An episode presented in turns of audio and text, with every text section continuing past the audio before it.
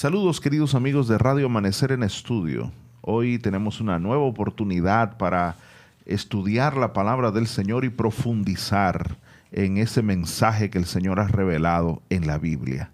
Este programa tiene como objetivo precisamente eso, poder indagar, poder profundizar en lo que el Señor nos ha dicho en su palabra. Y lo hacemos en el contexto de la guía de estudios para la escuela sabática, que este trimestre está concentrado en un libro maravilloso, el libro de Isaías. Y hemos venido leyendo este fantástico libro y cuánto hemos aprendido de él mismo. Esta semana estamos estudiando la lección número 6, jugar a ser Dios. Y nuestro versículo para memorizar durante toda esta semana es Isaías 25.9, que dice, He aquí, este es nuestro Dios, le hemos esperado y nos salvará. Este es Jehová a quien hemos esperado, nos gozaremos y nos alegraremos en su salvación. Y hemos dicho también que durante estos días también vamos a estar hablando acerca de un texto central eh, y eh, lo hemos escogido del el capítulo 14 del libro de Isaías y serán los versículos 13 y 14. Vamos a leer Isaías 14, 13 y 14, que dice, pero tú dijiste en tu corazón, subiré al cielo. Por encima de las estrellas de Dios levantaré mi trono, y me sentaré en el monte de la asamblea, en el extremo norte. Subiré sobre las alturas de las nubes, y me haré semejante al Altísimo. Como siempre es un honor y un placer compartir esta cabina con dos grandes amigos que ya eh, hemos disfrutado muchísimo, aparte de la amistad que nos une, que trabajamos en el mismo lugar. Esta experiencia también nos ha acercado muchísimo al aprender juntos de la palabra del Señor.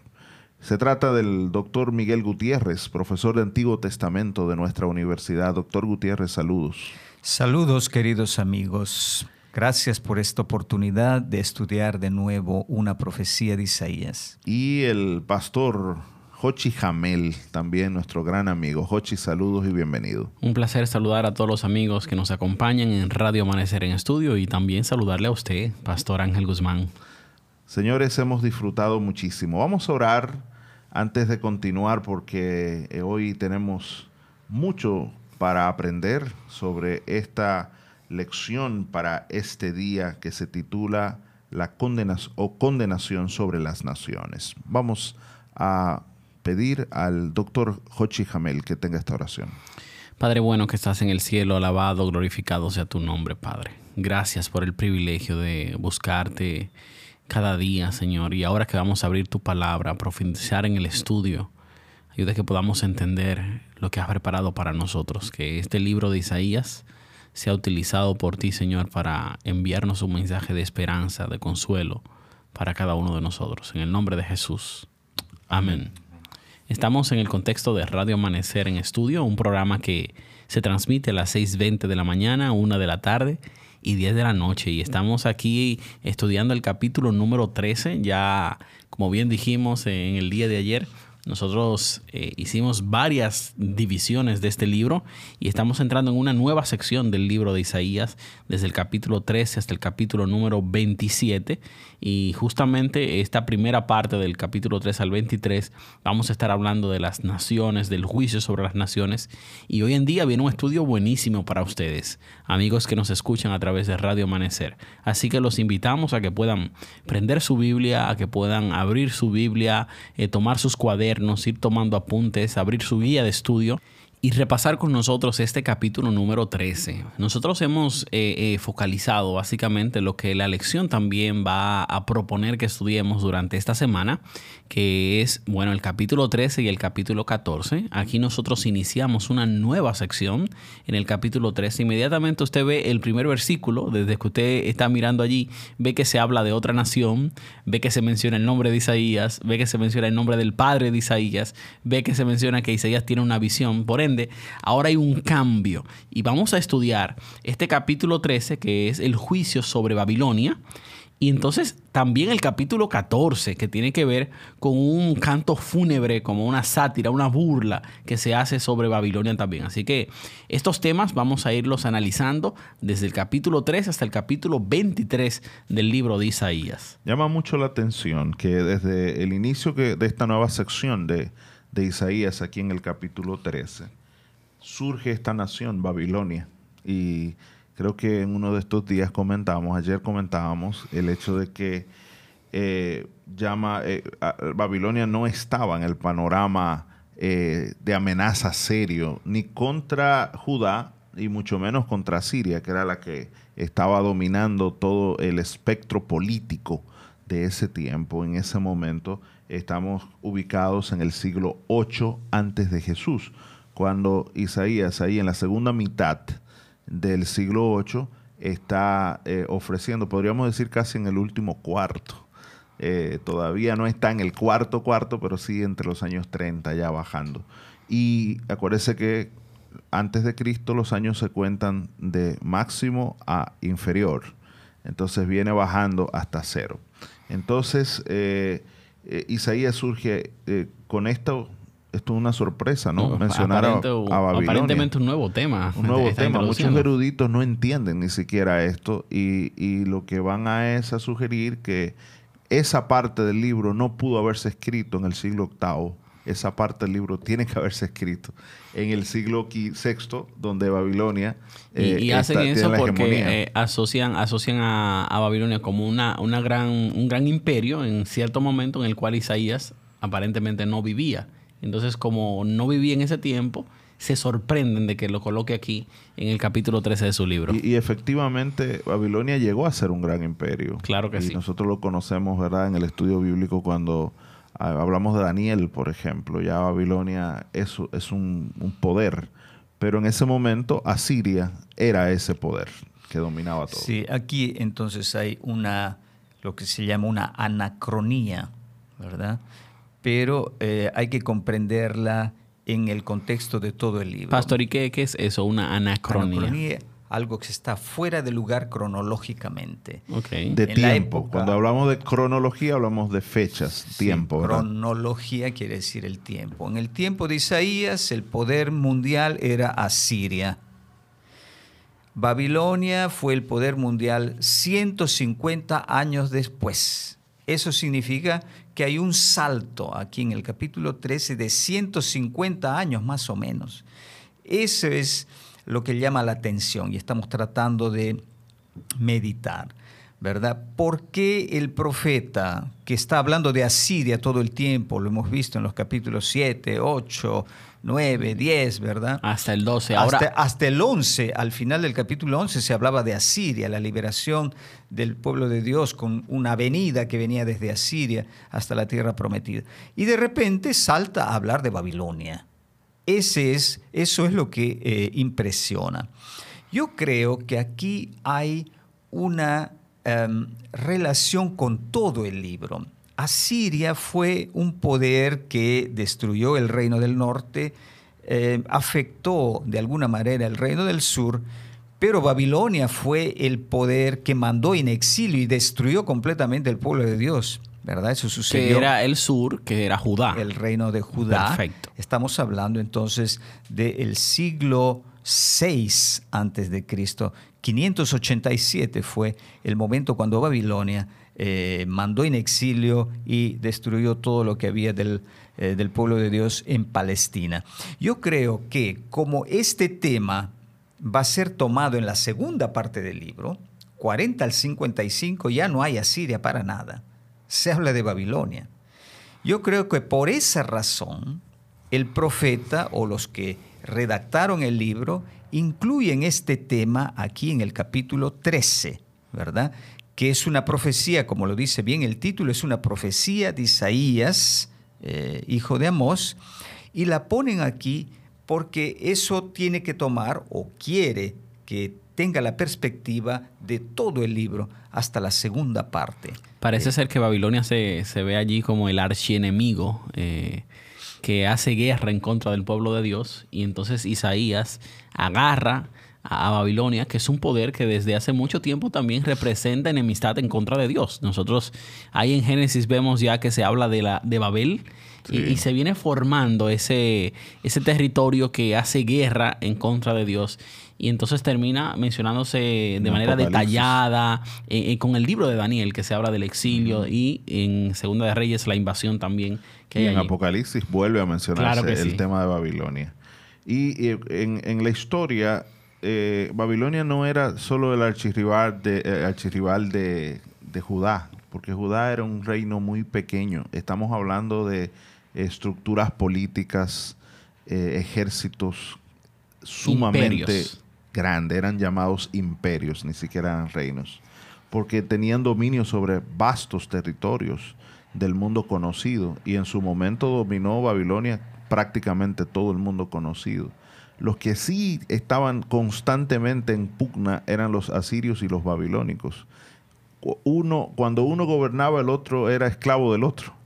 Y hasta que eh, Babilonia prácticamente desapareció eh, el imperio asirio, ahí cuando cerca del siglo VI, eh, pues llega a la, a la cúspide de su rey. Pastor, y quisiera recordarle a todos los amigos que, nos escuchan que, bueno, que traten de comprender esta, este cambio que estamos haciendo, porque quizás alguno viene estudiando con nosotros, escuchando a Siria, a Siria, y ahora va a escuchar Babilonia.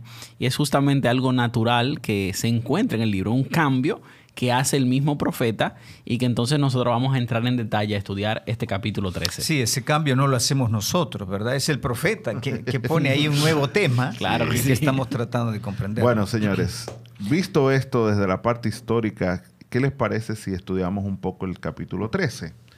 El capítulo 13 de eh, Isaías es un capítulo bastante interesante. Es un capítulo que está concentrado en las profecías contra Babilonia. Y esa profecía también está detallada de una manera que llama mucho la atención. Desde el versículo 1 hasta el versículo 22, que es comprenden todo lo que es este capítulo, lo podemos dividir en dos partes. Del 1 al 16 hablan del día del Señor y eso, profesor, llama mucho la atención. El día del Señor. Sabemos que vamos a hablar un poquito de eso. Y del 17 al 22 habla del juicio a Babilonia. O sea, lo que domina en este capítulo, en extensión, en tema, no es realmente el juicio en sí, sino como el día del Señor es precisamente eh, eh, ese instrumento de eso, juicio. Y eso parece curioso, porque el capítulo comienza diciendo profecía sobre Babilonia. y, de repente no inicia hablando de Babilonia, inicia esa gran porción larga hablando del día del Señor. Del día del Señor. Y es otro tema nuevo aquí en Isaías, que no había tocado el tema del día del Señor. Sí, entonces el tema del día del Señor es dividido o se puede dividir en dos partes. En los versículos 1 al 16, entonces en los versículos 1 al 8, los cuales mencionan el ejército del Señor, y los versículos 9 al 16, que podríamos decir es el juicio apocalíptico de Babilonia, porque se menciona los cielos y la tierra, el pecado de toda la tierra, etcétera, etcétera. Podemos leer tal vez los versículos 3 y 5 para eh, sentir, para escuchar un poco lo que el profeta dice sobre el ejército del Señor en primer lugar. Y dice la palabra de Dios en estos versículos 3 al 5 del capítulo 13, yo he dado órdenes a mis consagrados, también he llamado a mis guerreros, a los que se regocijan de mi gloria, para ejecutar mi ira. Ruido de tumulto en los montes como de mucha gente, ruido de estruendos de reinos de naciones reunidas. El Señor de los ejércitos pasa revista al ejército para la batalla. Vienen de una tierra lejana, de lo más de los más lejanos horizontes, el Señor y los instrumentos de su indignación para destruir toda la tierra. Así que aquí se ve claramente el tema del ejército del Señor, que dice allí en el versículo 5 son los instrumentos de su indignación y de su ira. Yo creo que aquí hay una descripción poética del poder que conquistó Babilonia y como em, Dios controla la historia, entonces el poder que conquistó Babilonia, que después lo veremos en la segunda parte del capítulo, es eh, media, los medos, está eh, bajo el control del Señor, porque es el ejército que cumple eh, la profecía de Dios contra Pastor, Babilonia. Sería quizás importante resaltar que si decimos que conquistó Babilonia, eh, podríamos darle la fuerza a Babilonia conquistando a. Y es que Babilonia fue conquistada por. Es decir, Babilonia fue conquistada por los medos. Ese ejército que Dios utiliza como instrumento para ir en contra de Babilonia. Sí. Lo, interesante, y usted me hace notar eso, es que aquí no se dice quién es quién, ¿verdad? Ah, la profecía entra en un ejército que Dios está preparando, no se sabe contra quién todavía, no se sabe quién es este ejército, pero esto es una técnica poética para llamar la atención al hecho como un ejército que viene desde países lejanos, dice ahí el versículo 5, de los más lejanos horizontes, ¿verdad? Para dar más fuerza a esta descripción, porque cuando tú hablas de un ejército conocido, es algo que puedes más o menos eh, comprender. Pero cuando viene de lejos una cosa desconocida te, da más miedo, parece más temible, más grande. Así que tenemos aquí una descripción poética del ejército al servicio del Señor, que es parte del día del Señor contra Babilonia. Que en el versículo 6 ya se menciona explícitamente, ¿verdad? Gemid porque cerca está el día del Señor. Vendrá como destrucción del Todopoderoso. dice. ¿Qué podemos decir que, cómo podemos definir el día del Señor entonces en este contexto? ¿Será que el día del Señor en este contexto está relacionado a ese momento donde el juicio cae sobre Babilonia específicamente? ¿O tiene una connotación completamente escatológica esto? Sí, aquí hay una cosa muy interesante. Normalmente el Día del Señor, en otros profetas y nosotros estamos acostumbrados a verlo en un contexto escatológico. Lo que sorprende es verlo aquí en un contexto histórico, porque se está hablando de la destrucción de Babilonia, del juicio contra Babilonia.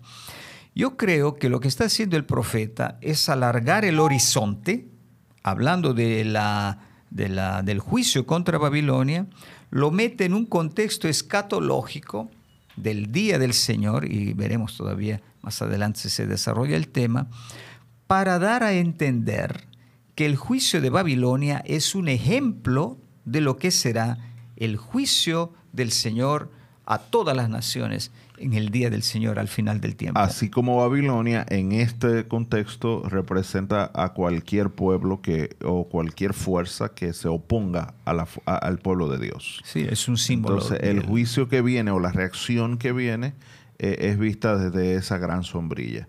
Eh, aunque parezca simple, no es tan simple lo que se ha dicho. Yo creo que debemos recapitular eh, por el bien de todos lo que usted acaba de decir, maestro podemos, el juicio, el día de Dios o el día del Señor, cuando vemos eso en los profetas, usualmente nosotros, nuestra mente nos lleva automáticamente a la destrucción final de la tierra y el establecimiento de la, de la tierra nueva, del reino de parte de Dios. Usualmente se ve así. En el estudio bíblico, los profetas, usualmente uno interpreta así. Pero el profesor llama la atención aquí que en este contexto aparece del lado histórico. O sea, en, en, Isaías capítulo 13, juicio de Dios se está refiriendo a la destrucción de Babilonia históricamente. Con ese ejército que viene, me llama la atención como el profeta dice, el Señor está pasando revista sobre su ejército. Y va a usar instrumentos. Y son instrumentos. Y no, son, y no es el pueblo de él, sino otro pueblo. Pero eh, ya vimos desde ayer ese juicio contra las naciones es porque Dios tiene control sobre todas las naciones. A pesar de que no todas las naciones le sirven a Él, Dios es el, el, dueño y eso es lo que el profeta está proyectando, es el que controla y el que domina la historia. Entonces, aparece aquí históricamente porque el profeta está como eh, metiendo en un solo paquete el concepto escatológico de destrucción final y la destrucción de Babilonia porque es un ejemplo. Está poniéndolo como ejemplo. A los que se oponen a Dios y a su pueblo les ocurre esto. Y eso va a ser también el desenlace final de la historia. Cuando todas las fuerzas que se opongan al pueblo de Dios persigan al pueblo de Dios muy previo a la venida de Cristo, que en Apocalipsis se le conoce precisamente como Babilonia, a, esa, eh, ese conglomerado de fuerzas políticas, religiosas, económicas, que se oponen al pueblo de Dios, entonces el Señor vendrá también en su día. Parece ser que el tema, el tema se repite. Se repitió en la primera parte en contra de Asiria. Ahora, bueno, lo estamos viendo cómo se introduce aquí con Babilonia y como usted bien menciona, Pastor Guzmán, eh, en el tiempo eh, del fin, cuando se utilice esa Babilonia simbólica que ejerza eh, poder y rebelión en contra de Dios, va a recibir su juicio. Entonces el juicio de Dios viene en contra de esas naciones y que se rebelan en contra de Dios. Eh, probablemente eh, aquí también hay una alusión a lo que viene en el Apocalipsis de Isaías, en los capítulos 24 al 27, donde se habla de un juicio universal de Dios, ¿verdad? Sobre todo en el capítulo 24. Así que podríamos decir que la profecía contra Babilonia en Isaías 13 y 14 introduce ya el tema del día del Señor, porque se ve la destrucción histórica de Babilonia en la dimensión escatológica de la, del juicio universal del Señor. Y este tema cierra la, segunda parte del libro de Isaías, en Isaías 24 al 27. Así que probablemente esa es otra razón, porque Isaías 13 al 27 no, no quiere hablar solo sobre Babilonia, quiere hablar del juicio de Dios universal. Solo que en la primera parte da ejemplos que comienzan con Babilonia, después viene eh, Moab, Edom, etcétera, diferentes naciones que se mencionan. Pero termina en esa dimensión universal en los capítulos 24 al 27. Y un excelente ejemplo es en esa segunda parte, los versículos 9 en adelante, por ejemplo, hablan de, ese, de esa universalidad del, del juicio, porque lo presenta de un, un, un trastorno cosmológico general, o sea, el mundo se destruye en el juicio y si leemos cuidadosamente vemos cómo dice que va a convertir en desolación toda la tierra y va a exterminar a todos sus pecadores. Entonces, eso nos trae, un, nos trae ese concepto eh, universal. Lo vamos a, a ver en más detalle en el día de mañana, esta segunda parte de Isaías capítulo 13. Lo importante es que ahora podemos ver cómo el Señor termina vindicando a su pueblo otra vez, salvándolo, liberándolo y utiliza cualquier instrumento que sea necesario, del cual Él tiene el control y puede dominar. Sí, lo que mm, aparece aquí entonces, como lo decíamos en la introducción eh, al sábado, que Dios controla la historia, ¿verdad? Babilonia era eh, fue, en ese momento no era, pero sería el grande poder, el imperio mundial que controlaba el mundo. Y cuando Dios manda su ejército contra Babilonia para destruir Babilonia, quiere decir que Dios es más fuerte que Babilonia. Es una imagen literaria, poética, para decir que Dios controla la historia. Y eso yo creo que es una gran, una gran lección para nosotros no solo Dios está en su iglesia, en el pueblo de Dios, sino Dios como creador del mundo controla toda la historia mundial.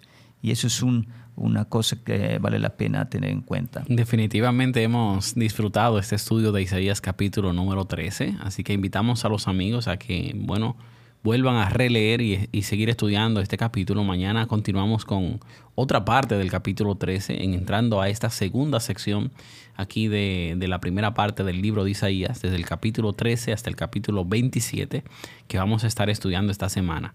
Este es su programa Radio Amanecer en Estudio, un programa que se transmite desde la Universidad Adventista Dominicana y tiene como fin el hecho de profundizar en el estudio de la palabra de Dios. Agradecemos su grata compañía, que la presencia de Dios esté con ustedes donde quiera que estén y cerramos con una oración.